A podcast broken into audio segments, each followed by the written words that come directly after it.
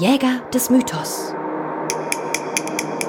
Ein Podcast der Maulhelden David Pendorf und Lars Detmer. Ululululu. Lalalala. Ah! Freunde. Morgen. Guten, Tag, guten Morgen, genau. Oder guten Mittag oder guten Abend Oder gute Nacht. oder gute Nacht, genau. Ähm, an alle ihr da draußen, die ihr bereit seid, mit uns heute die erste Schwelle zu überschreiten. Ja, wir sind zurück. Ja, Folge 21. 21 oder 20? Ich weiß es gar nicht. Verdammt. Nee, ich glaube 20. 20. Ja, ist- Jubiläe, Jubiläe. Und das wissen wir noch nicht mal. Ja, Lars, es, ist, es ist ein ereignisreicher Sommer. Es ist ein äh, ereignisreicher Sommer. sehr viel los. Gott sei Dank auch Dinge ein bisschen. passieren wieder. Trotzdem tritt Corona auch wieder in Kraft. Ja, und wir hoffen, Reißt seine Opfer dahin. dass wir Die im Nachbarn Herbst klopfen an die Decke. verschont bleiben von einer weiteren Welle. Aber gut, Ja, genau. Wir äh, machen hier gerade in unserer Geschichte ähm, den entscheidenden Schritt, Dave. der wäre. Vom ersten in den zweiten Akt. Ja. Das fünfte Stadium, wie Ja. es Herr Vogler nennt. Das Überschreiten der ersten Schwelle. Wow. Du brauchst nur dem gelben Weg zu folgen. Aus der Wizard von Oz. Aus der Zauber von Oz. Dorothy. Genau. Wir lesen noch immer Voglers Odyssee des Drehbuchschreibens. Sind inzwischen auf Seite 231 angekommen. Das ist ein guter Schnitt, ne? Mit 20 Folgen, 231 Seiten. Das finde ich schon okay. Ja, ja, So. ja. Ja, Heute, heute schaffen wir nicht so viel. Die, die Schwelle ist kurz, weiß aber kurz. lang. Nein, aber breit. Aber hoch, hoch, Tief. hoch, Weit. weit. Fett. Nein. Ja. Was ist das denn, Lars? Naja, also das ist äh, der Punkt, an dem unsere Heldenfigur unwiederbringlich und ja, ohne, ohne dass es danach irgendwie ein Zurück gäbe, den Schritt in die unbekannte Welt tut. Das ist eigentlich der Schritt, wo sagt, jetzt geht das Abenteuer richtig, Richtig los, genau. Alles davor war Worldbuilding, war vertraut machen mit den Figuren, war vertraut machen mit der Welt und dessen Problemen. Potenziellen Gefahren vielleicht schon, die, man sich Themen, ausmalt. Genau. die anklingen könnten. Und jetzt ist Geht's all das geschehen, all das vorgestellt worden und jetzt tritt unser Held über eine fiktive oder vielleicht gar nicht so fiktive Schwelle und beginnt damit sein Abenteuer. Vogler schreibt, ich zitiere auf Seite Bitte? 231, das Überschreiten der ersten Schwelle ist eine Handlung, die freiwillig geschieht und mit der sich der Held aus ganzem Herzen auf das Abenteuer einlässt. Schreibt Vogler. Schreib Vogler. Er revidiert sich selbst im Ich späteren wollte gerade sagen, also jetzt, wo ich, äh, wo ich das Lesen nochmal mit ganzem Herzen einlässt, hätte ich gesagt, ja, naja, vielleicht bleibt ihm ja auch nichts anderes übrig, als sich mit Ja. ganzem Herzen darauf einzulassen. Also ich habe mir auch eigentlich nur das, die freiwillig geschieht, Ja. das ist, was ich mir markiert habe. ja, Weil ich mir dachte, really? ähm, es, es revidiert ja auch im Weiteren. Das, Ja. Keine Ahnung, warum er das hier so am Anfang dieses Kapitels geschreibt, weil es stimmt halt schlicht und einfach nicht. nicht, ja. Es kann so vorkommen, muss aber nicht. Ja, da kommt wieder so ein, so ein schöner Abschnitt. Genau, so ein schöner Abschnitt. Den kann, soll ich, Mach du mal diesmal. Ich Also, die Reihen der Suchenden haben sich gelichtet. Dam, dam, dam. Einige haben uns verlassen, doch wir wenigen, die wir noch übrig sind, sind bereit, die Schwelle zu überschreiten. Ja. Unser Abenteuer kann jetzt wirklich beginnen. Jedermann weiß, wie schlecht es um unseren Stamm steht. Die Lage ist verzweifelt, es muss etwas geschehen, und zwar sofort. Mögen unsere Vorbereitungen ausreichend sein oder nicht, wir verlassen jetzt beschwingten Schrittes das Dorf. Alles, was uns jemals vertraut war, bleibt hinter uns zurück.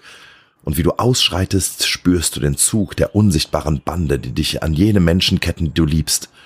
Es fällt dir schwer, all dies hinter dir zu lassen, doch du atmest tief ein und schreitest fort, stürzt dich in den dunklen Abgrund des Unbekannten. Wir betreten nun ein fremdartiges Niemandsland, eine Welt zwischen den Welten, eine Zone des Übergangs. Vielleicht wird es hier einsam und verlassen sein, vielleicht stoßen wir auf Orte voller Leben. Du spürst die Gegenwart anderer Wesen, anderer Mächte. Mit scharfen Dornen sind sie gerüstet, mit Klauen bewaffnet. So wachen sie über den Weg zu dem Schatz, den du suchst. Aber nun gibt es kein Zurück mehr. Wir alle fühlen es. Das Abenteuer hat begonnen und es muss weitergehen. Komme, was wolle. Bam, bam, bam, bam. Ja, geil. ja, damit ist alles gesagt. Gut, nächstes Kapitel.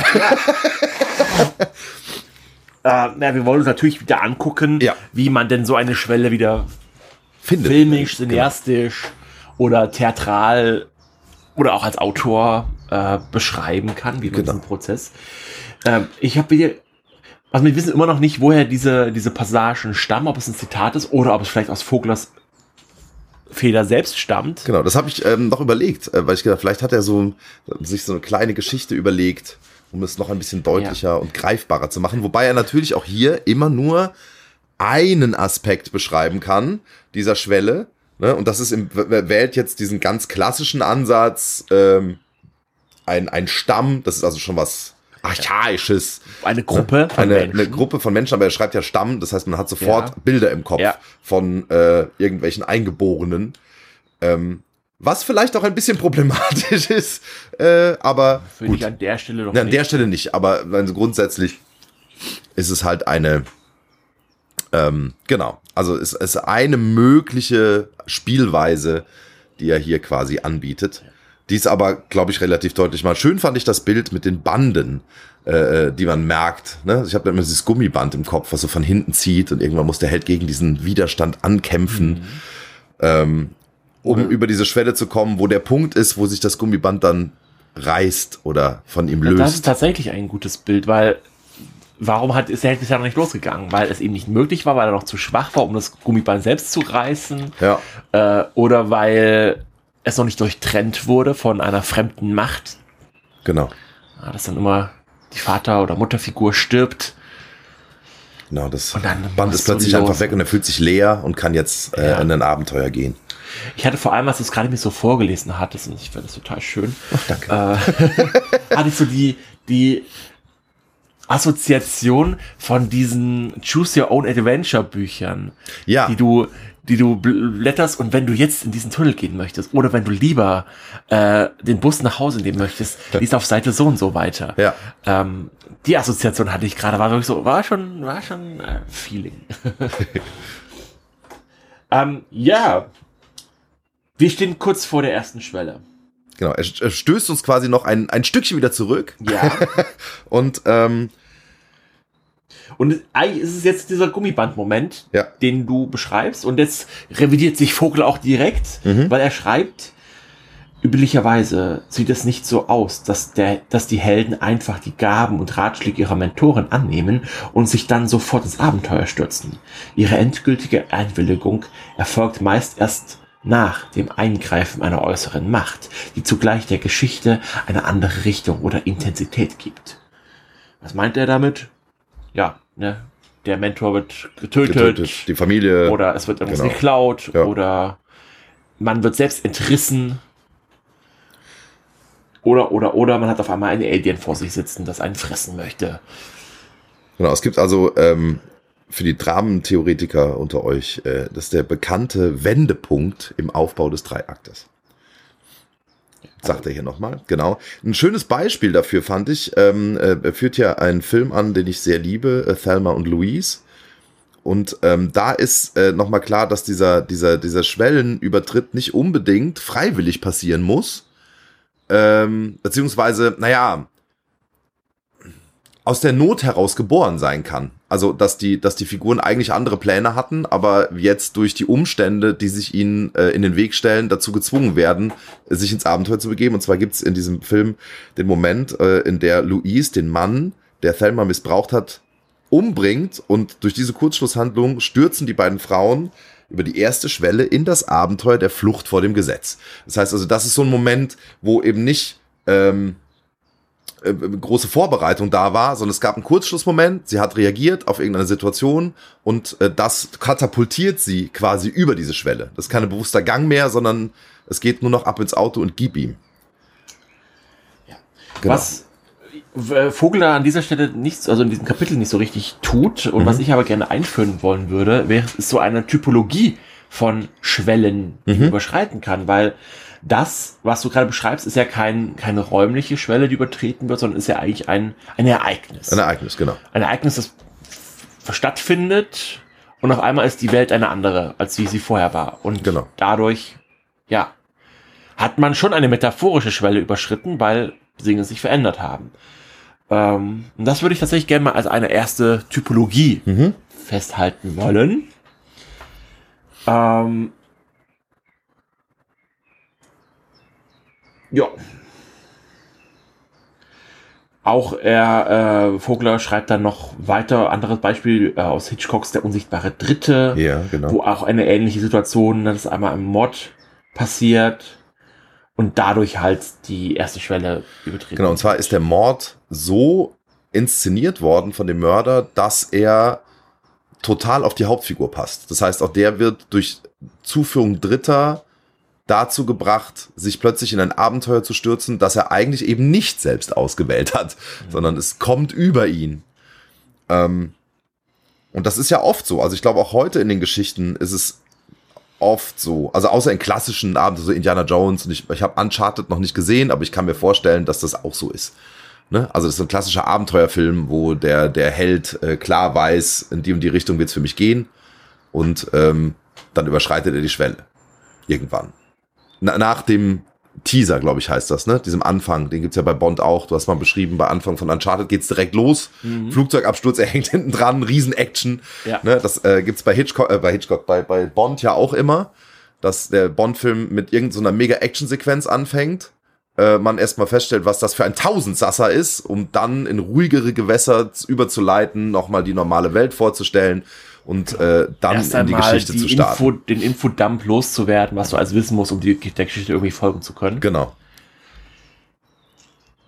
Ja, Ähm, aber ich habe so viele Dinge, also ähm, nicht Filme unbedingt, aber auch so, so Geschichten im Kopf. Zum Beispiel Batman, finde ich, ist auch so eine Story, wenn man das mal überlegt. Ne? Da, der geht nicht eigentlich nicht freiwillig über diese Schwelle. Und der übertritt diese Schwelle ja eigentlich als Kind. Also wenn er, wenn er irgendwie, also mit seinen Eltern im Theater, alles hätte schön werden können. Und dann kommt dieser Typ um die Ecke und er schießt seine Eltern und in dem Moment ändert sich für ist, Bruce Wayne alles. ja, ja, Das ist noch nicht wirklich, also dann ist das Abenteuer sein Leben im Endeffekt, das dann darauf hinführt, äh, dafür zu sorgen, dass sowas niemandem mehr passiert. So, und dann ist das ein Weg. Der, der ist natürlich ewig lang und mit Mentorensuche verbunden. Da ist die Mentorensuche ja quasi eigentlich nach dieser berühmten Schwelle. Und alles, was danach kommt, ist nur noch ja fast repetitives. Ich rette die Welt vor allen möglichen Bösewichten. Immer und immer wieder. ja. Ähm, das ist ja bei vielen Superheldengeschichten so. Also Spider-Man, überlege ich gerade, hat seinen Schwellenübertritt mit dem Tod von Onkel Ben. Würde ich jetzt sagen. Also der wird zwar eine Spinne, eigentlich ist der Schwe also konkrete Schwellenmoment der Moment, wo der, die Spinne ihn beißt. stimmt, da ändert sich die Welt um ihn rum. Da, Okay. da ist Ja, er ja. auf einmal anders. Da ist er anders. Ach stimmt, dann könnte man sagen, da kommen wir äh, bestimmt auch noch zu, ähm, aber nicht in diesem Kapitel. Ähm, ähm, genau, dass dieser, dieser andere Moment, äh, Onkel Bens Tod, ähm, so ein bisschen die, die erste große Herausforderung ist, Ja, der er sich stellen muss, eine der Prüfungen, die er sich stellen muss. Und zu gucken, wie kann man als äh, Superheld würde ich bestehen. eine fast schon finale Prüfung sagen, Ja. okay, jetzt muss ich auch Selbstverantwortung übernehmen. Genau. Das ist ja die große Botschaft da. Eine meiner Lieblingszitate überhaupt. Aus großer Macht folgt große Verantwortung. genau, aber das, wir, wir schweifen schon wieder ab. Genau, aber Ja. bei, bei Batman hätte ich das so für mich äh, gesehen. Wäre das so ein, ein auf jeden Fall Moment, wo er äh, als Kind schon ins Abenteuer stürzt, ohne dass er sich das selber aussucht. Genau, komm, wir kommen noch mal auf deine Gummibänder zurück, weil es sind ja nicht nur ein Gummiband, das ihn zurückhält oder an ihm zieht, ähm, sondern Vogler unterscheidet, wie schon das zuvor in vorigen Folgen erwähnt, Mhm. zwischen äußeren und inneren Entscheidungen und Genau. Gummibändern, die an einem reißen. Und neben den äußeren Faktoren, na, dass jemand wurde ermordet, ich will Rache, äh, jemand wurde mir gestohlen oder Mhm. etwas wurde gestohlen, ich muss hinterher, es auch einen inneren Prozess oft, gerade Genau. in der modernen Version, immer noch zusätzlich gibt. und die eben den Helden an eine Schwelle bringt, an der er sich fragt, soll ich mein Leben weiterhin so leben wie bisher oder soll ich äh, nun alles wagen, um mich zu verändern und weiterzuentwickeln? Mhm. Also dieser persönliche Entwicklungsprozess ist oft Teil der Geschichte heutzutage. Ja. Und so ist es in der Regel eine Kombination aus äußeren und inneren Ereignissen, die eben den Helden dazu führen, über diese Schwelle jetzt zu treten. Treten. Und wird direkt aufgehalten. Genau. Zack, steht da einer. Der Schwellenhüter. Haben wir jetzt auch schon, glaube ich, zweimal gehabt bisher im Podcast. Einmal in der Erwähnung äh, von, von ganz am Anfang, als es ähm, um diesen Punkt gang, äh, ging. Das war vor, boah, Ewigkeiten. Ewigkeiten. Genau. Und natürlich in der, in der Folge der Archetypen. Ähm, was ich ganz spannend fand, ähm, nochmal zu lesen, ähm, ist, dass dieser Schwellenhüter natürlich auch in diversen Gewändern um die Ecke kommen kann und dass er, und Vogler sagt das, äh, eigentlich auch oft keine wirkliche Bedrohung darstellt. Ne? ja, also, das ist, das ähm, ist, äh, lass uns das mal auch aufheben. Genau, also erstmal, erstmal schreibt er zum Beispiel ein Beispiel. Also Schwellenhüter nochmal ganz kurz zusammengefasst. Das ist äh, eine Figur, ein Ereignis, ähm, das sich dem Held äh, in den Weg stellt und versucht, ihn aufzuhalten. Ne? Das kann, ähm, kann der, äh, wie wird geschrieben, der, der, der Boss, äh, der, der, der Polizeichef sein, der sagt, du machst auf gar keinen Fall an diesem Fall weiter. Das kann äh, das Monster sein, was äh, irgendwo lauert und besiegt werden muss. Ähm, genau, es geht mir gerade die. Also klar, klassisch ist es sowas wie der Fährmann. Ne? Oder Cerberus. Charon oder Cerberus, der, der Höllenhund. Also eine, eine Figur, die ähm, auch ganz klar ein Wächter dieser Schwelle ist. Genau. Ja. Und spannend fand ich in dem Und- Moment, dass äh, Vogler schreibt, ähm, gerade bei Axel Foley ist es der Vorgesetzte und dieser Schwellenhüter ist aber gleichzeitig auch ähm, der Grund, warum er die Schwelle übertritt. Also der schubst ihn quasi über die Schwelle, obwohl er eigentlich der Schwellenhüter ist, obwohl er eigentlich seine Aufgabe ist, dem Helden zu sagen, mach's nicht und der Held denkt sich, haha, jetzt grad. Kannst du es äh, konkreter machen? Weil für Leute, die diesen Film nicht gesehen Ah, okay. haben. Also, es ist so, dass ähm, der, der Schwellenhüter quasi auftaucht, den Helden aufhalten möchte und ihm sagt, ähm, du darfst diese Schwelle auf gar keinen Fall übertreten, ich verbiete dir das. Und der Held sich daraufhin sagt, jetzt erst recht. Ja. Ich lasse mir von dir überhaupt nichts verbieten. Im Beispiel von äh, Police, Ac- äh, Police Academy, sag ich schon, äh, von, von äh, Beverly Hills Cop, es ist diese ganz klassische Motiv des ewig rumschreienden Polizeichefs, der mit seinem äh, alles zerstörenden Helden, der irgendwie bei der letzten Verfolgungsjagd irgendwie halb LA oder New York oder hier bitte Stadteinfügen zerstört hat, der ihm dann sagt, das machst du auf gar keinen Fall. Ne? Und ähm, genau, der übernimmt quasi so beide Funktionen. Einmal die Funktion des Schwellenhüters und der Person, die den Helden über die Schwelle schubst. Also Katalysator habe ich mir aufgeschrieben. Ich wusste nicht, ob das Ja. Wort so passt, aber Ähm, ich bleibe mal bei, deiner- bei deiner Gummiband-Metapher. Ja. Weil eigentlich ist ja wirklich das auch so ein Gummiband, der sagt so, nee, weg du, bleib mal du in deiner normalen Welt, geh mal wieder zurück. Genau. Weil du bist noch nicht bereit, weil du kannst das eh nicht, weil, ich Äh, verbiete dir das einfach schlicht und ergreifend. weil da draußen noch mehr Gefahren lauern und wenn du mich noch nicht mal besiegen kannst, dann solltest du besser zu Hause bleiben. Ja, ähm, und ist halt so ein Prüfstein, aber wie du ja sagst, letztendlich will ja diese Figur dem Helden nichts Böses. Mhm. Es will, sie will ihn ja eher beschützen oder herausfordern oder äh, dazu zwingen, besser zu werden, als er momentan ist, stärker zu werden. Mhm. Und ja, das ist halt so dieser, dieser Prüfstein. Genau. Dieser Moment, wo man gucken muss, ja, okay, jetzt überwindest du mich. Aber er stellt eben keine Gefahr dar, weil jetzt kommen wir zu der Lösung. genau. Man kann einfach ignorieren. Oder je nachdem, was für eine Geschichte das ist. Ne? Also Ja. der Mentor, der dich prüft und sagt, hier, du musst mir erst diese Fliege fangen, bevor ich dich hier da auf ein Turnier antreten lasse. Das ist ja keine Gefahr. Das ist Ja. so, zack, habe ich die Fliege gefangen und sage, oh, gut, dann geh weiter. So, okay, Prüfung bestanden. Oder eben, wenn der Polizeichef sagt, du darfst das nicht und ich ermittle aber trotzdem in den Fall Ja. Und hab, schaffe es dann, wie es ja immer in diesen äh, Filmen so der Fall ist, äh, schlagende Beweise zu finden, um dann gegebenenfalls einer höheren Instanz als dem Po- Polizeichef die vorzulegen. Da kann noch sagen, ja, gute Arbeit, fick dich. Mein bester Mann, verdammt. ja, ich hab's nie, war schon immer an ihn geglaubt. Ja. Ne, so, und ähm, es verpufft dann halt. Also dann ist diese Figur eben schnell zu einer Witzfigur im, im schlimmsten Fall oder halt zu einem Verbündeten. Genau. Er sagt, ja gut, ich bin jetzt auf deiner Seite, du hast mir bewiesen, dass hier an dem Fall was dran ist. Sag uns, was ich als nächstes tun soll. Und auf einmal steht dann der Held über dem Polizeichef. Das ist auch, äh, finde ich, ein, äh, ein spannendes Ding. Insofern, dass gerade in den 80er Jahren, wo diese, diese Helden, äh, äh, klass, also wirklich klassische Heldenfiguren, äh, Schwarzenegger, Stallone, äh, also diese, ne, diese Übermenschen, Chuck Norris und so. Man wusste doch, Bud Spencer ist auch ein gutes Beispiel. Man weiß doch, als derjenige, der diesen Film anschaut, schon alleine durch denjenigen, der den Held spielt, dass es da keinen großen Schwellenhüter geben wird. Also, dass das eher eine Witzfigur ist. Also, ich äh, gehe jetzt gerade im Kopf nochmal diese Filme durch. Bud Spencer-Filme sind schon ewig her, aber ich habe zum Beispiel jetzt kürzlich noch mal Demolition Man gesehen. Und da gibt's so Momente immer wieder, wo ich dann denke, also eigentlich erstens konnte man solche Filme heute nicht mehr machen.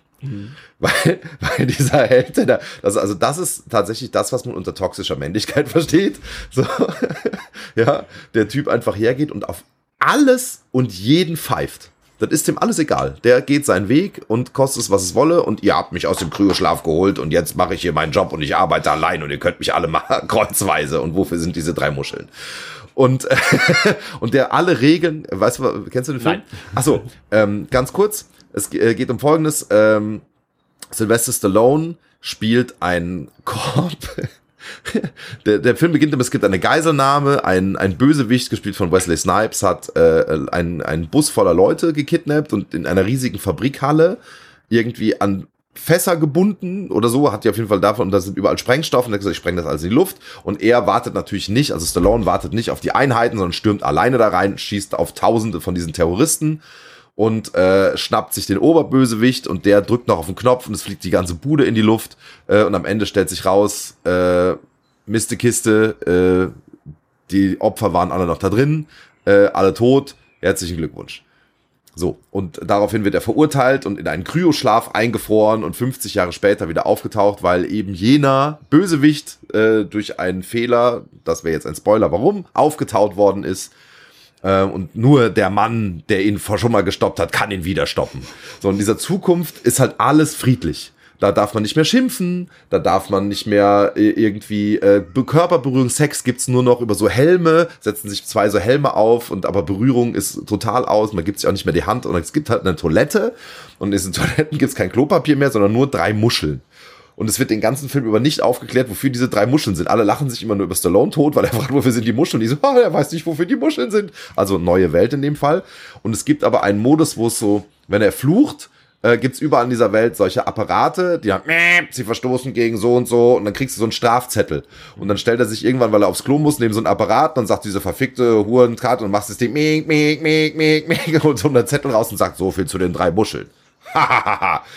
ja, also das nur lange kurze Erklärung, was mit diesen drei Muscheln auf sich hat. Aber am Ende des Tages ist es ja so, dass das, äh, ähm, um wieder zurückzukommen, ähm, jetzt habe ich den Faden verloren. der, äh, der, dieser Held, genau, dieser Held äh, äh, Stallone, man weiß einfach, der wird von niemandem aufgehalten. Der einzige, der den eventuell noch besiegen kann, ist der Bösewicht und der auch nur, weil er ihm ebenbürtig ist. Ja. Allein auf Basis dessen, was du gerade beschrieben hast, Ja. was ist deiner Meinung nach der, äh, über, der, der Schwellenübertritt? Ja, eigentlich das Einfrieren. Ja, genau.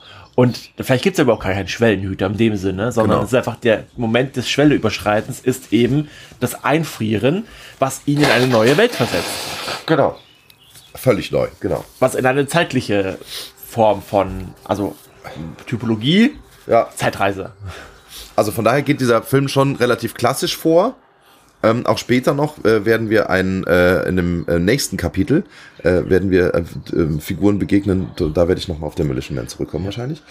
Ähm, genau. Aber das finde ich halt, also was ich spannend finde, ist gerade, dass in diesen Geschichten du als Zuschauer nie wirklich Angst um den Helden hast. Ja. Aber sie trotzdem funktioniert. Also man wartet im Prinzip nur darauf, dass ihm jemand vor die Flinte läuft und der den einen auf die Schnauze hauen kann. ja. ja. Genau. Ähm, ja. Nochmal zurück zu den Schwellenhüter, weil Bitte. ich würde, äh, um den nochmal etwas noch klarer zu fassen, ihn tatsächlich auch, auch als eine Typ vor Typ einer Schwellenüberschreitung geben, weil ja. er ist die personifizierte Schwelle. Er ist die virtuelle Linie, die sagt bis hierher und nicht weiter. Nicht weiter, genau. Muss ich jetzt sagen, okay, nö, ich ignoriere dich einfach oder ich gehe nicht vorbei oder ich bestehe deine Prüfung. Und so verkörpert er tatsächlich eine Schwelle. Mhm. Also es ist auch wirklich eine in meine, unsere Typologie aufzunehmende Form. Genau, ja, genau. Mal gerade gucken, ich habe mir so viel, warum habe ich mir so viel angestrichen? Ja, also ein Aspekt, den Vogler noch beschreibt, ja. sind, dass bei anderen, ich zitiere wieder. Ja, bitte. Seite 235. Mhm. Bei anderen Schwellenhütern muss der Held deren feindliche Kräfte in sich selbst aufnehmen oder sie auf seinen Widersacher zurückwerfen. Der Trick besteht hier oft in der Erkenntnis, dass das vermeintliche Hindernis in Wirklichkeit sogar das Mittel ist, mit dem die Schwelle überwunden werden kann. Mhm. Schwellenhüter, die auf den ersten Blick wie Feinde erscheinen, lassen sich möglicherweise zu wertvollen Verbündeten machen. Also ich finde die Aspekte, die Macht in sich aufnehmen, mhm. spannend. Da ist man ja irgendwie direkt bei einem Highlander. Mhm, das, ist ja, genau. das ist ja exakt das. Ja. Ähm, und diese, ja, die Fähigkeiten auf den Widersacher zurückwerfen, fällt mir Asterix wieder ein, mit dem verknoteten ja, Karatemeister. Ja, ja, stimmt. Haben wir, glaube ich, in der letzten Folge erst Haben wir in der letzten Folge erst drüber geschrieben, Deswegen. ja. Aber das sind zwei Aspekte, die ich einfach mal hervorgehoben spannend finde. Fällt uns außer dem Highlander noch was ein, wo man die Kräfte in sich aufnimmt? Es hat generell so diese Weisheit, die, ja, ich habe den meisten, ich habe verstanden, was ich von dem, was er meistens mir lehren wollte, also habe ich auch diese Kraft in mir aufgenommen. Ich habe ein Bild im Kopf, aber ich weiß, es ist nicht aus Highlander, aber ich komme gerade nicht drauf. Bei einem Helden, der durch Besiegen von Gegnern Kraft in sich aufnimmt. Doch, es gibt, äh, bei Videospielen gibt es oft. Also gerade bei Älteren sowieso. Ähm, da sind diese ganzen Gridlingsgegner lassen immer irgendwas fallen und das nimmt man dann auf, quasi. Als Energie. Mega Man, wo du durch die besiegten genau die Gegner Eigenschaften übernimmst, die Fähigkeiten von denen ja genau absorbierst oder bei dir anbaust. Du bist ja so ein kleiner Roboter. Und bei den äh, Souls-Spielen, die ich, naja, fast leider nicht spiele, weil ich einfach zu schlecht bin, ähm, ist es ja so, dass man Seelen sammelt und mit Hilfe, nur mit Hilfe dieser Seelen ist es möglich, seinen Charakter aufzuleveln. Mhm. Und ähm, ne, das ist also auch die Gegner lassen was fallen, man nimmt es auf, also es ist im Prinzip EPs, ne, Erfahrungspunkte. Ne, am, am Ende des Tages. Aber da ist es nochmal bildlicher, einfach dadurch, dass jede, jede ja. Figur, die man also besiegt, eine definitiv. Seele irgendwie fallen lässt und man dadurch dann weiser wird durch die der, der Kraft Computer, der Feinde. In der Computerspielwelt hat das ja wirklich eine, eine Game-Mechanik genau. quasi äh, bekommen. Außerhalb von anderen Gesch Geschichten, aber also in irgendwelchen Romanen ist es schon eher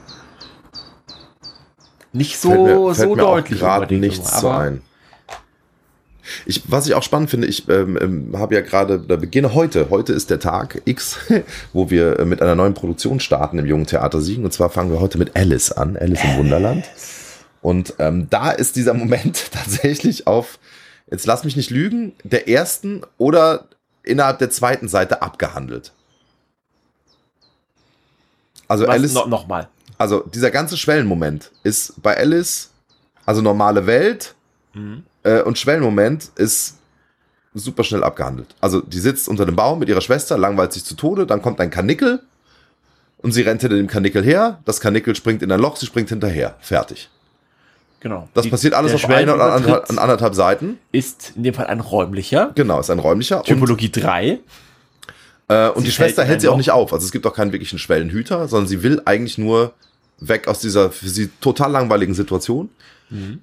Und äh, dann kommt als Katalysator quasi dieses Kanickel angetapert und äh, verführt Man sie quasi dazu. könnte sagen, dass das Kaninchen eine Form von Schwellenhüter ist, weil es musste ja gelingen, ihm zu folgen. Und es ist und es ist so, ohne dieses Kaninchen würde sie gar nicht erst in dieses Loch springen. Ja. Ne? Also von daher kann es natürlich, äh, ja, es, das Kaninchen ist die Versuchung, ne? etwas Neuem hinterher zu jagen. Das weiße Kaninchen. Das weiße Kaninchen. Don't follow the rabbit, the white rabbit. Auch spannend war, warum das so kurz abgehandelt wird, weil Ja. halt Alice aus einer vorausgesetzt normalen Welt eben kommt, Genau. die, ja, sie ist halt so, wie du die Welt kennst, deswegen brauche ich sie dir nicht beschreiben. Richtig. So, ich hat halt eine Schwester, hat halt Eltern, wohnt in einem Häuschen Ja. oder vielleicht sogar Villa, aber trotzdem ist es, stellst dir so vor, wie du dir halt das vorstellst, deswegen brauche ich es nicht beschreiben. Genau. Das Spannende beginnt ab dem Moment, wo sie eben diese Welt verlässt. Ja. Und da ist es ja auch, gerade wenn du die, die Disney-Sache anguckst, ich, ich mag immer sehr, sehr gern, wie wirklich es dargestellt wird, dieser Schwellenübertritt. Ja, Mit, ja. ja, das ist ja auch wirklich ein, ein fundamental wichtiger Moment. Ne, dass Und du dafür lässt sich, äh, äh, ist, äh, dafür lässt großer sich äh, Effekt. Carol auch eine Menge Zeit. Also die Schwelle an sich ist lang.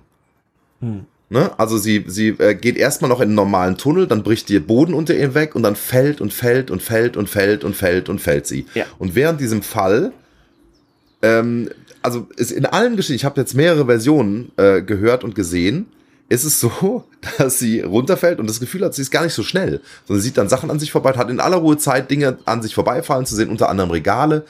Und dann fällt sie in einem Glas mit Orangenmarmelade vorbei und denkt sich, ach, Orangenmarmelade war gut, nimmt es sich aus dem Regal, macht es auf, stellt fest, es ist leer, ist enttäuscht und stellt es danach im Fall noch auf einen Schrank. Das heißt, sie fällt so langsam, dass sie doch Dinge angucken und wegstellen kann. Äh, Und macht sich derweil dann Gedanken, ob sie durch die Welt fällt und äh, vielleicht auf der anderen Seite in Australien wieder rauskommt oder in Neuseeland. Ähm, darüber erfährt man übrigens direkt noch, äh, was die normale Welt ist, nämlich England Mhm. ne? weil sie äh, ähm, kurz, glaube ich, erzählt, äh, irgendwie, ich weiß nicht mehr genau wie, aber ich glaube, es ist, wird dadurch irgendwie klarer, dass sie in England reingefallen ist. Ähm, ich weiß nicht mehr genau die Formulierung. Ähm, aber sie geht auf jeden Fall davon aus, dass sie, wenn in Australien oder Neuseeland wieder rauskommt. Und ähm, genau, landet dann irgendwann nach einer gefühlten Ewigkeit äh, auf so einem Laubhaufen. Und dann ist sie auch in dieser neuen Welt angekommen. Und es, sie hat über sich nicht mehr irgendwie ähm, ein, ein Tunnel, sondern es ist einfach nur alles schwarz. So, und dann beginnt der Irrsinn. ja, aber da, äh, das ähm, kommt auch vielleicht in einem späteren Kapitel nochmal vor. Genau. Aber da, wie gesagt, was ich da eigentlich sagen wollte, ist, die Schwelle ist ewig lang. Ähm, das eigentliche Übertreten geht ganz schnell, nämlich ich springe dem Kaninchen hinterher und ab da passieren Dinge mit Alice. Genau. Das heißt aber, der Übergang in die andere Welt dauert länger. Die Schwelle Ja. an sich ist kurz, aber der Übergang dauert länger.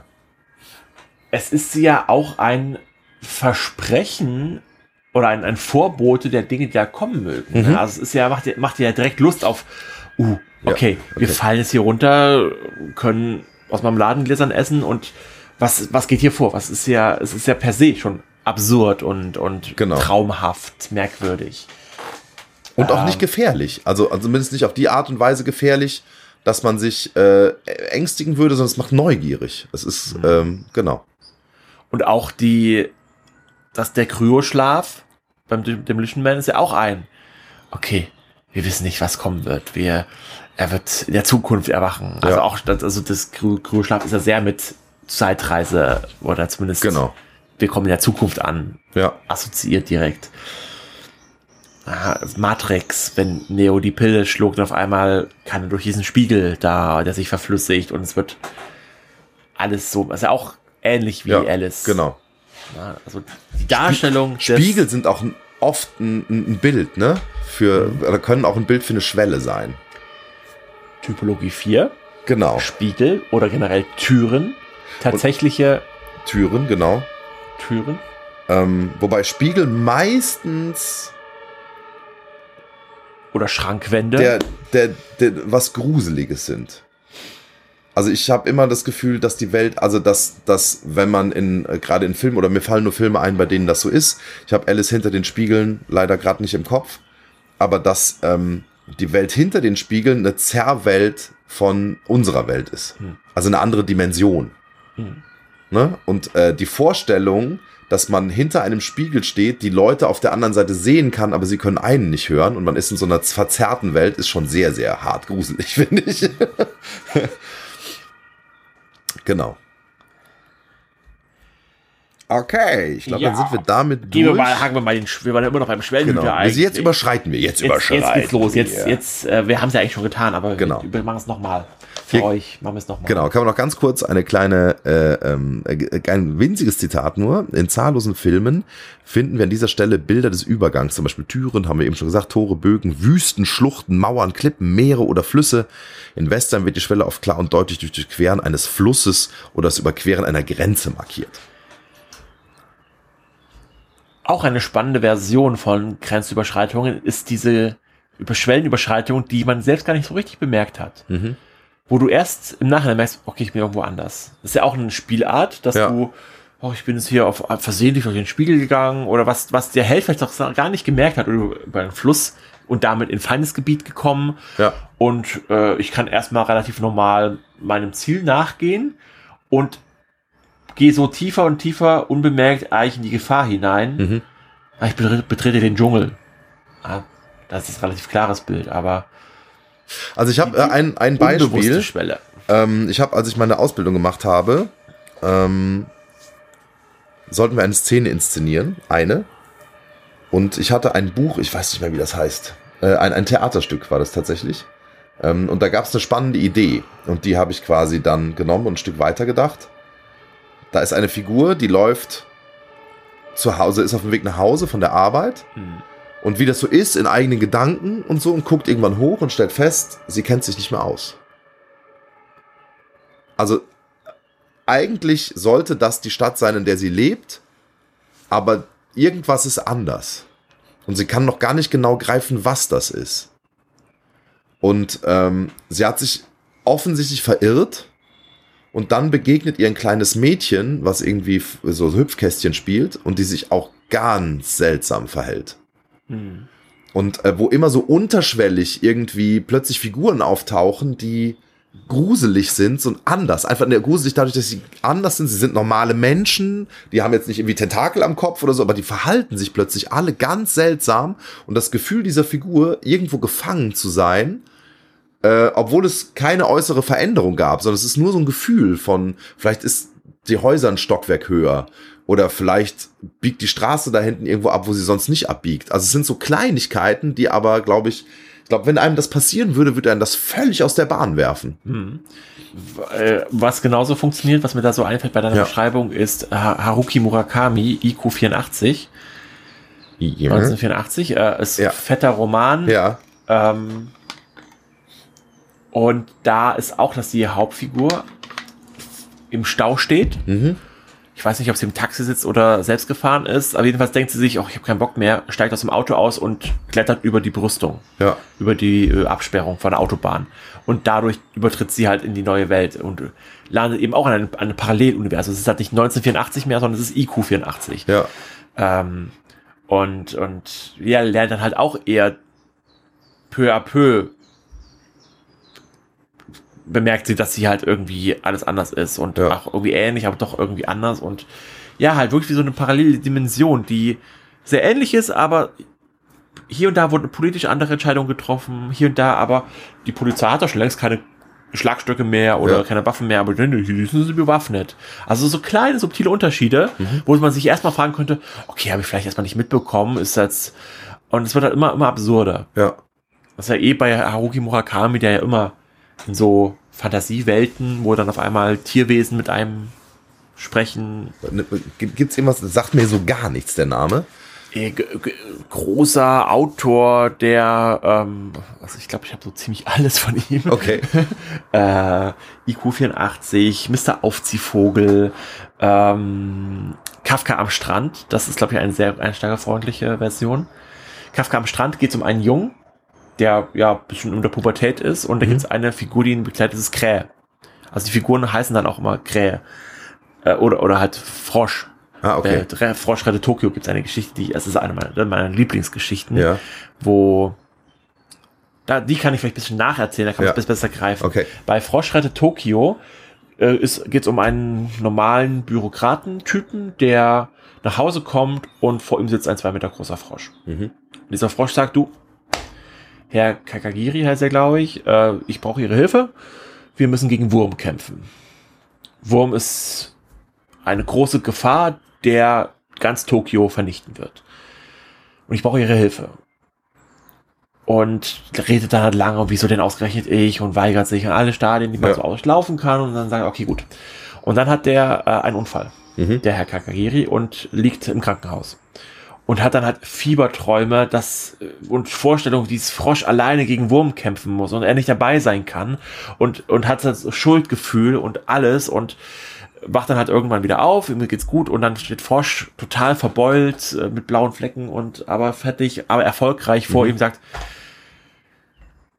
danke für die, deine Hilfe. Und, er, aber wieso, ich habe mir gar nicht geholfen. Doch, du hast mit Traum, Traum mit mir äh, mitgekämpft. Du warst an meiner Seite. Also das ist dieses, dieses halb Ah, okay. Traum, halb Ja. Spannend. Fantasie Und und ich mir direkt mal aufschreiben gleich. Froschkreide Tokio kann ich mitgeben. Das ist eine kleine Kurzgeschichte. Ähm, und die anderen, die sind halt relativ lang. Das sind große Okay. epochale Werke, wo die langsam erzählt sind. ja. Ähm, das muss man mögen, aber die eigentlich sehr, sehr großartig sind. Okay. Hardboiled World Wonderland ist auch sehr, sehr gut.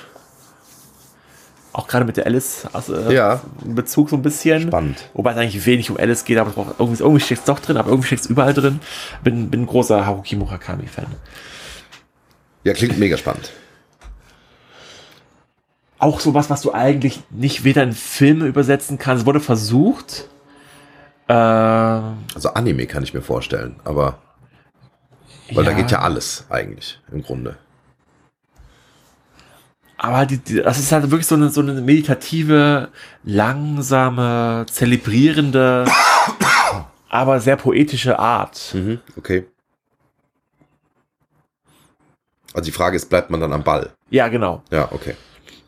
Wenn man sich dafür Aber fasziniert. das sind ja Japaner sowieso. Also ich habe äh, mal noch mal ein letztes Ausweichen. Ähm, ich versuche seit Monaten die Manga-Reihe ähm, Death Note zu lesen. Mhm. Und es geht mir hart auf die Nerven. Warum?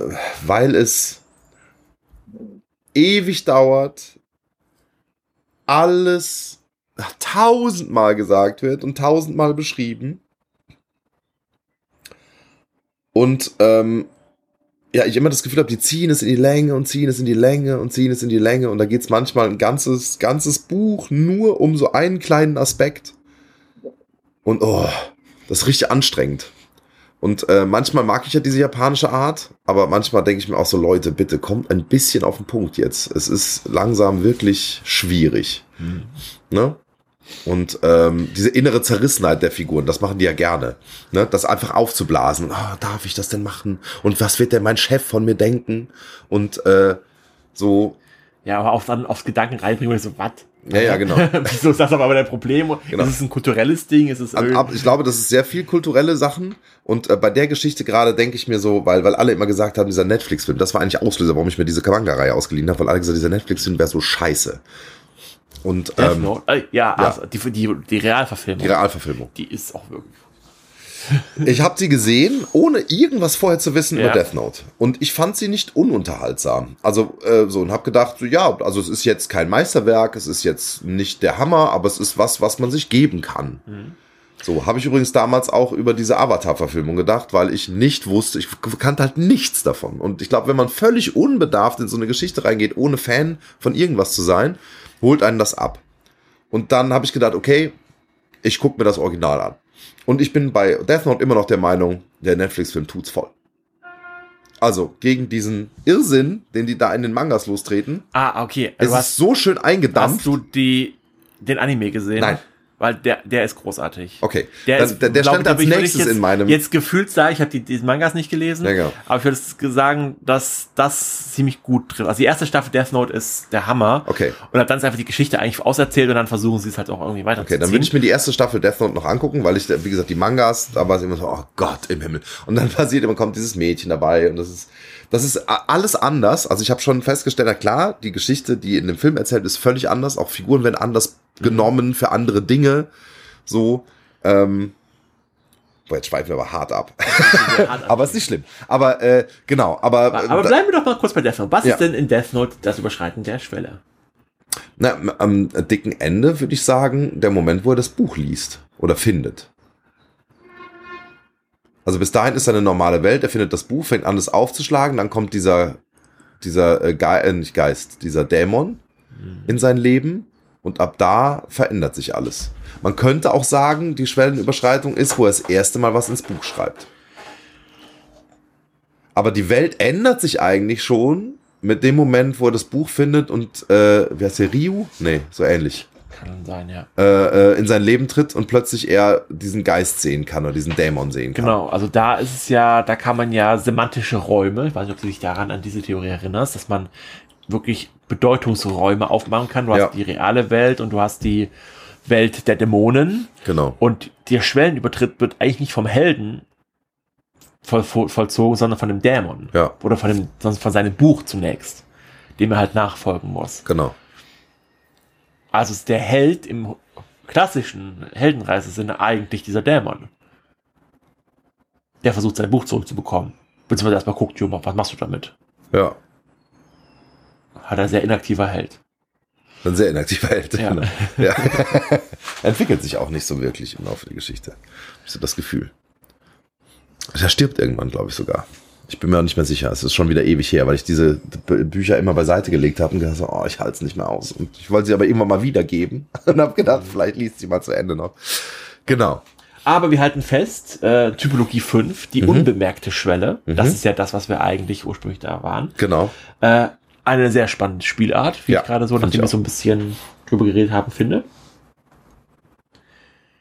Schön fand ich auch das Bild. Ähm, und das wird ja auch wieder diese, diese, diese Theorie über das, was wir gerade gesagt haben, unterstreichen.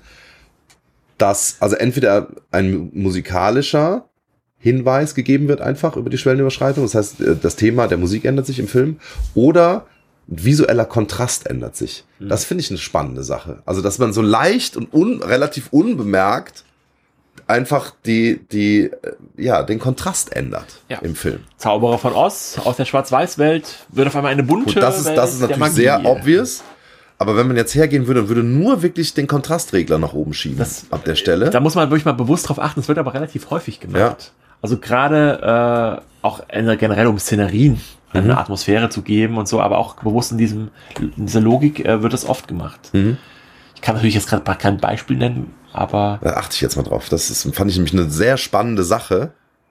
Ähm, weil es ändert, und das finde ich halt das, also eigentlich finde ich das deutlich äh, die intelligentere Variante, ähm, den Helden unbewusst über die Schwelle treten zu lassen und auch, dass der Zuschauer es nicht merkt und dass alle gemeinsam in der Geschichte merken, wow, hier ist gerade irgendwas anders. ich glaube, dass es der Zuschauer nicht merkt, äh, kannst du aus mit der Medienerfahrung, die wir alle haben, okay, fast schon nicht mehr machen. Weil, also du musst es ja mit einem kurzen Blick in den Spiegel, mit Mhm. einem. Türrahmen, also mal Ja. für eine Sekunde angedeutet haben, Ja, das stimmt. ohne dass du es erklärst.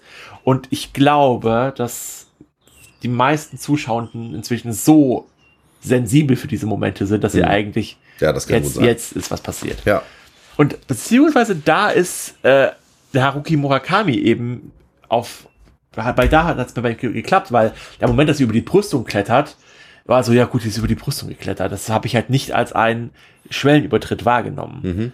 Aber de facto ist es das.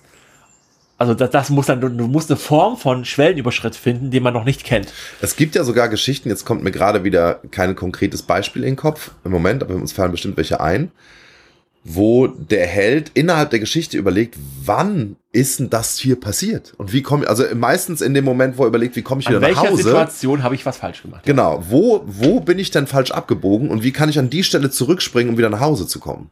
Mhm. Also wo ist die Tür? Wo ist, wo ist die Der Schwelle? Wo ist die. Dimensionstor?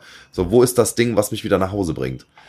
Ähm, das kann ja oft auch Teil der Geschichte, also überhaupt Task der Geschichte sein. Also, dass es gar nicht darum geht, hier, bringe Artefakt XY zurück, sondern der Held stolpert in eine neue Welt, ohne gemerkt zu haben, dass er reingestolpert ist und sucht eigentlich nur den Weg nach Hause. Genau. Ähnlich oder der Ursprung von solchen Übergängen stammte aus dem Theater. Ich zitiere mal Bitte. Seite 236. In den Kinderjahren des Films wurde der Übergang vom ersten zum zweiten Akt häufig durch ein kurzes Abblenden markiert. Die Leinwand wurde für einen Augenblick dunkel, das was heißen sollte, dass jetzt Zeit verging oder dass ein Szenenwechsel bevorstand. Das Abblenden war ursprünglich dem Theatervorhang vergleichbar, der sich zwischen zwei Szenen senkt, damit über einen Wechsel des Bühnenbildes oder über neue Requisiten das Ver Verstreichen der Zeit oder ein Ortswechsel angedeutet werden kann. Mhm. Also wir sind wieder bei Typologie 2, Zeit verstreicht. Ja. Wie stellt man das dar? Kryoschlaf hatten wir oder halt jetzt eben durch wirkliche Meta-Formen, Mhm. also Abblenden, Vorhänge, Einblendungen, zwei Jahresblätter. Ist ja letztendlich auch nichts anderes. Ja, genau. Oder vielleicht einer Figur, einem, einem Off-Erzähler, der irgendwie während die Kamera über eine Landschaft schweift, dann erzählt, Jahre später ist mir nur das und das passiert. Ne? Das kann es ja auch geben. Oder durch einen Kameraschwenk, in dem sich die Welt verändert. Also indem man so eine Morphing-Geschichte hat und sieht, okay, also entweder eine Jahreszeit ändert sich oder die ganze Welt verändert sich. Genau. Und das ist halt ähm, dann spannend, wenn zum Beispiel die Figur durch diese Welt geht, während das passiert. Ohne dass man jetzt, also relativ offensichtlich ist es natürlich, wenn es plötzlich schneit und es hat vorher nicht geschneit Oder Nebel, oder so, genau. vor allem als man in Silent Hill oder in Barovia. Alle meine D&D-Spieler freuen sich. Oder in, äh, äh, wie hieß es nochmal? Silvanien bei den Waldrittern. Das war auch so, dass wir uns am Anfang, als äh, ich war, ähm, als wir uns diese Welt ausgedacht haben, oder erste Ideen hatten, da ging es, glaube ich, auch so um so einen Nebel, durch den man, den man tritt. Und dann kommt man plötzlich in Silvanien raus. Mitten im Wald, genau. Also es ist ein, ein, ein guter Meta-Moment. Nebel ist generell auch so ein gutes Mittel, um einen Übergang, einen mysti mystischen Übergang zu signalisieren, der, ja, du weißt nicht genau, wo du reingegangen bist, du weißt nicht, wo er aufhört, aber du kommst woanders raus und du weißt Dun- nicht, wo du genau. dazwischen warst. Dunkelheit ist es ja auch oft. Mhm. Ne? Also es gibt ähm, also alle Dinge, die ein Held, der, der Held der Geschichte oder die Hauptfigur nicht durchblicken kann, im wahrsten Sinne des Wortes. Ne? Wo irgendwas lauern kann, wo du nicht siehst, was kommt auf dich zu. Wir kommen zu einer weiteren Typologie, neben nach der unbewussten, unbemerkten Schwelle, die man versehentlich ganz schnell übertreten hat, Ja. äh, kommt es eine Schwelle, die ewig dauert, bis sie übertreten wurde. Ja. Ich fällt mir auch die, äh, ein Beispiel, was mir da sehr, sehr präsent ist, sind, äh, hast du Dragon Ball gesehen? Nee. Tut mir leid, da bin ich raus. 750 Folgen. Bin ich raus. Hart Ähm, raus, einfach. Und es kommt immer wieder zu Momenten, wo unser Held, Son Goku oder wer auch immer, Ja. also in der Regel Son Goku, ähm, ja, das Ziel hat, um noch stärker, noch besser zu werden, steht er vor einer Prüfung. Er muss jetzt einen Turm hochklettern, Mhm. der aber so hoch ist, dass es keinem Menschen bisher je gelungen ist, da oben anzukommen. Oder er muss Da frage ich mich immer, wer hat den gebaut? Das ist so die erste Frage, die ich mir stelle. Wenn es so ein Turm ist, an dem noch nie jemand einen Spitzer. Wer hat ihn um Himmels Willen gebaut? ja, oder er muss einen, einen Pfad lang gehen. Ja. Ähnlich wie Dorothy. Ja. Äh, im, die, in, in Dragon Ball ist es der Schlangenpfad. Ich habe es extra nochmal nachrecherchiert. Ja, ja. Äh, der Schlangenpfad, wo halt über 100 Folgen Ja. halt die Hauptfigur eigentlich nur diesen Pfad lang geht und gerade der, also dieser Schlangenpfad ist im Jenseits und der führt also es wurde irgendwie aber auch raus ausgerechnet, ich habe wie gesagt ein bisschen nachrecherchiert nochmal, Mhm. wie diese Schlangenfall, es wurde, er muss eine Million Kilometer ist er lang. Ja. Wurde so irgendwie mal so Pi mal Daumen geschätzt. Eine Million Kilometer, die dann halt zu Fuß, beziehungsweise die können dann auch fliegen und irgendwie so Sachen Ja. äh, lang äh, müssen. Oder auch dieser Turm, wo dann am Ende der, bei dem Turm klettert er hoch und am Ende ist da eine weiße Katze, die ihm dann kämpfen und Stärke beibringen. Dann muss er diesen Turm ständig hoch und runter. Das ist natürlich auch schon von, so eine Form von Training. Ja, ja. Und es dauert aber auch 20 Folgen, bis er diesen Turm hoch ist.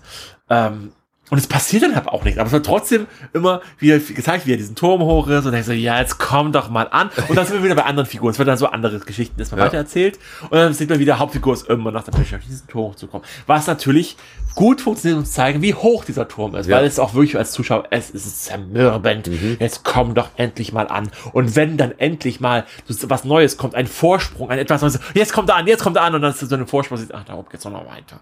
Und also du wirklich, so, du fieberst darauf Ja, zu, okay. dass er endlich ankommt. Und witzigerweise im Dragon Ball Universum ist immer an diesem Ende irgendeine kleine Hutzelgestalt. Ja. Das ist eine Katze, eine weiße Katze mit einem Stopp, wo, so, wo, eine, wo eine Kl- Klingel dran ist. Ähm, äh, zum Beispiel, da weiß, weiß ich nicht mehr, wie diese Figur hieß, die dann halt so als neuer Meister für Son Goku fungiert, um ihm dann Stärke beizubringen. Im Jenseits ist dann Meister Kaiju, was ein Alien ist, der aber auch auf einem kleinen Planeten sitzt, wo ein Haus sehr absurd drauf äh, gebaut ist, wo dieser Planet aber extreme Anziehungskraft hat oder allein, Okay. dass die Anwesenheit auf diesem Planeten halt dich trainiert, weil du dich dann bewegen musst. Ja. Ähm, und es ist immer so, so eine kleine, auf dem äußeren, rein von außen hergehenden, zu unterschätzende Figur, die aber dann halt mit Leichtigkeit diesen Weg zurücklegt, diesen, äh, auf diesem Planeten herumlaufen kann oder was auch immer und also irgendwie zeigt, okay, die ist irgendwie krasser drauf, als man ihr ansieht. Ja. Ähm, ja, und das ist natürlich ein Schwellenübertritt, der sehr deutlich ist. Ja, ja, auf jeden Fall. ähm, oder auch eigentlich die Hauptgeschichte ist und mein Telefon klingelt, was ich jetzt mal direkt ausmachen werde. Rede mal weiter, Lars. Ich rede mal weiter. Ähm, ich überlege gerade, äh, genau, es gibt, äh, ähm, nee, Dragon Ball wollte ich noch ganz kurz was zu sagen. ich, ich weiß, viele Menschen äh, sind mega Fan von dieser Serie. Ich glaube, ich bin einfach genau, weiß ich nicht, fünf Jahre zu alt oder vielleicht zehn. Ähm, das hat mich null abgeholt, nie. Ich habe mich mal reingeschaltet und es ist halt kleine Serie, glaube ich, wo man reinschaltet. Weil wenn du das dritte Mal reinschaltest und das Einzige, was in dieser Folge passiert, ist, dass irgendwelche Figuren, die du noch nie gesehen hast, dich anschreien und in endloser Weise aufeinander zustürmen und dann Welten zerstören, um irgendwie, während sie aufeinandertreffen. Das Einzige, wo ich das mal erlebt habe, war ein Videospiel, ähm, Azuras Wrath. Äh, da ist es auch so. Also, dass eine Figur, dass es äh, so, so, so, eine, so, eine, so einen Gegner gibt, der einfach so groß ist wie ein Planet und äh, der dann nur mit einem Finger irgendwie, also also so so so Dimensionen hatte. Das ja hat das ja auch schon mal bei Dragon Ball, wenn ich das richtig äh, im Kopf habe. Wenn du da nur reinschaltest, bist du einfach, das holt dich null ab. Ne? Also die Serie gibt's ja auch gar keine Mühe, Leute nebenbei einzusammeln, sondern du musst wahrscheinlich von vorne gucken, sonst hast du verloren. Und dann habe ich gesehen, wie viele Folgen das hat und habe gesagt, nee, nee, nee, nee, nee, nee, nein. Selbst wenn die alle nur eine halbe Stunde, nein. Auf gar keinen Fall. Ja, also ich habe alle gesehen. Ja, Aber das war auch am Anfang meines Studiums, wo ich noch viel Zeit hatte. Ja. War eine Anime-Serie, die ähm, äh, meine äh, damalige Freundin irgendwie unglaublich gut fand, äh, also aus Kindheitstagen. Also hart Fan war, äh, war äh, ähm, Sailor Moon. Und ich habe ihr irgendwann mal alle 200 Folgen geschenkt. Und habe natürlich auch mit reingeguckt und habe das nicht ausgehalten. Also ich habe gesagt, man kann sich die erste und die letzte Folge einer Staffel angucken.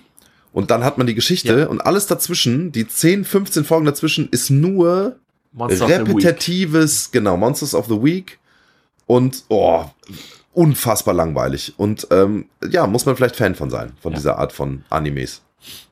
Schade eigentlich, weil ich würde mir wünschen, ähm, äh, weil es, weil es so, ein, so, so eine Fanbase gibt, so, so, ein, so, ein, so eine Popkulturgeschichte ist mittlerweile, dass ich da mitreden könnte. Aber ich kann es nicht, ich komme auch nicht mehr rein. Schade eigentlich. Habe ich einen Zug verpasst in meinem Leben. Genau. Ähm, äh, wo sind wir? Das Überschreiten der Schwelle Erfor- erfordert vom Helden eine besondere Art von Mut. Genau. In diesem Augenblick ergeht es ihm wie dem Narren im Tarot. Das ist so merkwürdig. Er schwebt schon mit einem Fuß über dem Abgrund und ist im Begriff, im freien Fall ins Unbekannte hinabzustürzen. Das ist ein schönes Bild. Also das kann ich mir schon vorstellen. Das ist ähm, diese Schwelle. Also das ist ja nicht immer auch visuell so. Es gibt Fälle, wo das so ist. Ne? Der, äh, er spricht hier vom Sprung voller Vertrauen. Ähm, aber selbst bei dieser Gummibandtheorie braucht es halt Mut und Kraft, äh, dem Gummiband zu entfliehen, äh, den inneren äh, Stimmen zu Ja. trotzen, äh, durch die Tür zu gehen. Allen, die sagen, du schaffst das nicht. Genau, also es braucht schon Mut, überhaupt einen Schritt ins Unbekannte zu, zu, zu machen. Ne? Und es kann sich anfühlen wie ein Sprung ins kalte Wasser, sagt man ja auch. Ne? Ja. Der berühmte Sprung ins kalte Wasser. Und das ist genau das, worum es geht. Ne? Also der, der, der Übertritt in die neue Welt, in der plötzlich neue Regeln gelten. Das stimmt sogar in Bezug auf diese unbemerkte Schwelle, weil auch die äh, Aomame in äh, IQ84, die ja sagt so, hey, ich fick diesen Stau, ich, ich steige jetzt hier aus und springe über dieses Ding, ne, ist, ist ja eine Form von, von Mut, sag ich, verhalte mich jetzt anders als alle anderen. Ja. Genau. Also es stimmt nicht in der in dieser Sch- Geschichte, die ich gerade eben im Kopf hatte, habe ich gerade noch mal im Kopf durchgegangen, weil da passiert es einfach. Ähm, da gibt's nicht diesen Mutmoment, der entsteht später. Also äh, in dem in dem Wunsch da wieder rauszukommen und äh, den den Gefahren zu trotzen oder diesen seltsamen Figuren, die da halt vorkommen. Genau. Mir fällt in, auf, mit diesem Tarot-Bezug noch eine weitere Form von Schwellenübertritt ein, auf die er, glaube ich, selbst gar nicht eingeht. Und zwar sind das Situationen, in denen der Held die Zukunft erfährt. Sei Ja. es, dass ihr die Karten gelegt werden oder dass ja, sie in das Auge einer Hexe schauen. Ich denke gerade an Big Fish Ja, ja. was halt eben das Leben dieser Figur verändert. Gerade bei Big Fish ist es ja so, dass er den Mut aufbringen muss, dieser Hexe ins Auge zu schauen und dort sieht, wie er stirbt. Ja. Er sieht, wie er sterben wird. Und dadurch weiß er, dass alle anderen Situationen, seien sie noch so gefährlich, ihn nicht umbringen werden. Ja. Und daher schöpft er seinen gesamten naiven Mut, zu sagen so, ja, aber das ist scheiße, aber so werde ich nicht sterben. Ja. Also, fuck it. Ja. Und, und so ist halt eben das der Moment, wo er die Schwelle für sich übertreibt, die ihn verändert hat und er halt zu dieser Figur wird. Oder eben die Prophezeiungen des Ödipus, wo es heißt so hier, du wirst einen Sohn gebären und eben das Weggeben des Sohnes führt dann dazu, dass die Prophezeiung eintritt. Spannend finde ich das zum Beispiel bei ähm, zum Beispiel der Harry Potter äh, Saga, sage ich jetzt mal, ich sag mal Saga, das sind ja sieben Bände, da kann man ruhig schon von etwas Größerem sprechen. Ähm, da gibt es ja einmal Harrys eigene Geschichte, ne, die auch noch mal so Schwellenübertritte hat. Äh, in dem Moment, wo er irgendwie bei seinem Geburtstag ist, äh, da in dieser Hütte, wo, wo äh, die ganzen Dursleys irgendwie äh, und da Hagrid reinkommt und ihn mitnimmt, das ist ja so ein, so ein Schwellenübertritt. Aber eigentlich geht es auch schon viel früher los, weil die Geschichte von Harry ist ja auch die Geschichte seiner Eltern am, am Anfang, ne? Und das beginnt alles genau mit so einem Prophezeiungsmoment. Es gibt eine Prophezeiung von, äh, äh, von Mrs. Trelawney, der ähm, äh, Lehrerin, der Professorin für, für Wahrsagerei, ähm, die eine Prophezeiung bringt, während Voldemort, der böse Magier, herrscht, dass er von einem Jungen irgendwie bezwungen wird. Ähm, und daraufhin begibt sich Voldemort ja erst auf die Suche nach diesem Jungen. Kommt irgendwann dazu, dass es wohl Harry Potter sein muss, vernichtet seine Familie, bla bla. Also das alles wird losgetreten durch eine Prophezeiung, die aber weit vor, eigentlich schon vor der Geburt von Harry liegt. So.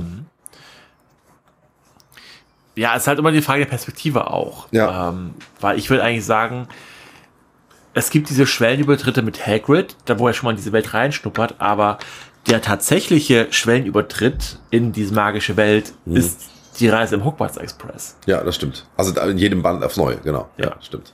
Da Das ist im ersten ganz besonders.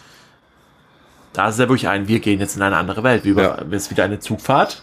Eine sehr der hat, es gibt so lauter kleine, auch in, wenn er in die Winkelgasse kommt, der verlässt, verlässt London, äh, geht in den, in den dampfenden Kessel. Und das ist eigentlich schon ein Überschritt, weil den dampfenden Kessel sehen nur magisch Begabte, den sehen die normalen, die Muggel gar nicht. Und dann geht er in den Hinterhof und dann ändert sich da nochmal eine Mauer und er geht in eine Gasse irgendwo in einem Teil von London, wo er noch nie war. Also es sind lauter so kleine Schwellenübertritte, so, so, so, ein, so ein kurzer Blick hinter den Vorhang, so was auf ihn wartet. Und du hast recht, genau. Äh, Im Prinzip dann, wenn er in Hogwarts ankommt, entfaltet sich die ganze Welt vor ihm erstmal. Ich zweifle gerade, ob tatsächlich diese Tarot-Sache äh, oder Wahrsagung tatsächlich ein Schwellenübertritt ist oder ob das nicht eher ein Mentorenmoment ist, wo eben der Held mit einem Wissen ausgestattet wird, Ja.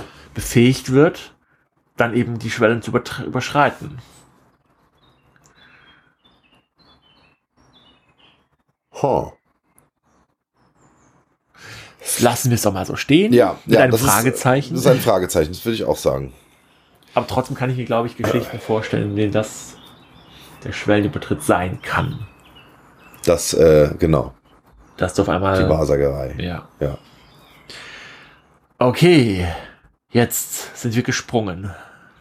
Und man kann auch, äh, schreibt er in seinem nächsten kleinen, sehr kurzen äh, äh, Kap Kapitel, nein, Abschnitt. dachte, einen Abschnitt, eine harte Landung geben. Au. Ich zitiere nochmal. Nicht alle Helden haben eine angenehme Landung. Sie können sprichwörtlich, wörtlich oder im übertragenen Sinne recht heftig in die andere Welt hineinstürzen. Waren sie vor dem Sprung noch voller Vertrauen, so geraten sie nun in eine Vertrauenskrise, weil ihre romantischen Vorstellungen von der anderen Welt schon beim ersten Kontakt gründlich erschüttert wurden. Die zerschundenen Helden werden sich dann wieder aufraffen und fragen, was das hier nun wirklich, das soll nun wirklich alles gewesen sein? Der Einzug in die andere Welt kann anstrengend, enttäuschend oder verwirrend ausfallen. Genau, also ich kann mir da sehr gut einen Helden vorstellen, der da gerade irgendwo reingesprungen ist und sich im nächsten Moment denkt, was habe ich getan, was habe ich getan? Ich will wieder zurück. Nein! Dumme Idee. Ganz Dumme Idee, aber es geht dann halt oft auch einfach nicht. Ja. Ja, nachdem du die, welche war es, die rote Pille geschluckt hast, geht's nicht wieder zurück. Er schreibt ja, um nochmal ganz kurz zurückzuspringen, in dem, äh, in dem Abschnitt davor noch, ähm, dieser Sprung ins, ins äh, voller Vertrauen ist eine endgültige Entscheidung. Ja. Also das, äh, wenn man einmal aus dem Flugzeug gesprungen ist, ist es schwierig, wieder raufzuspringen. So. Deswegen werden oft auch so Bilder gewählt, die dafür sorgen, dass einem klar ist, nach diesem Übertritt gibt es kein Zurück. Ja, die Tür, durch die man gegangen ist, ist zu, fällt zu, geht nicht mehr auf. Hinter dir stürzt der Tunnel ein. Also der Rückweg wird versperrt, aus welchen Gründen auch immer. Ja, Moria zum Beispiel ist ja dieser Beispiel, dieses Beispiel. Es kommt dieses Tentakelwesen, die retten sich dann rein, bam, haut die Tür kaputt, zack, das war's. Es geht nur noch in eine Richtung Geradeaus. weiter. Genau. Tiefer in den Berg hinein, wo die zu tief gegraben haben. ist auch so ein Motiv. Ja, Ja, dann kommt wieder Zauberer von Oz genau. und eine kleine Zusammenfassung. Genau. Die lese ich jetzt nochmal. Bitte. Vor. Das Überschreiten der ersten Schwelle ist der Wendepunkt, wo das Abenteuer am Ende des ersten Aktes beginnt. Einem in den Disney-Studios viel, zitierte, Ver- viel zitierten Vergleich zufolge ist eine Geschichte wie eine Flugreise. Im ersten Akt wird die Maschine aufgetankt und beladen, setzt sich auf der Rollbahn in Bewegung, fährt endlich auf die Startbahn und legt an Tempo zu. Das Überschreiten der ersten Schwelle entspricht in diesem Bild genau dem Augenblick, in dem das Fahrwerk den Boden verlässt und die Maschine abhebt.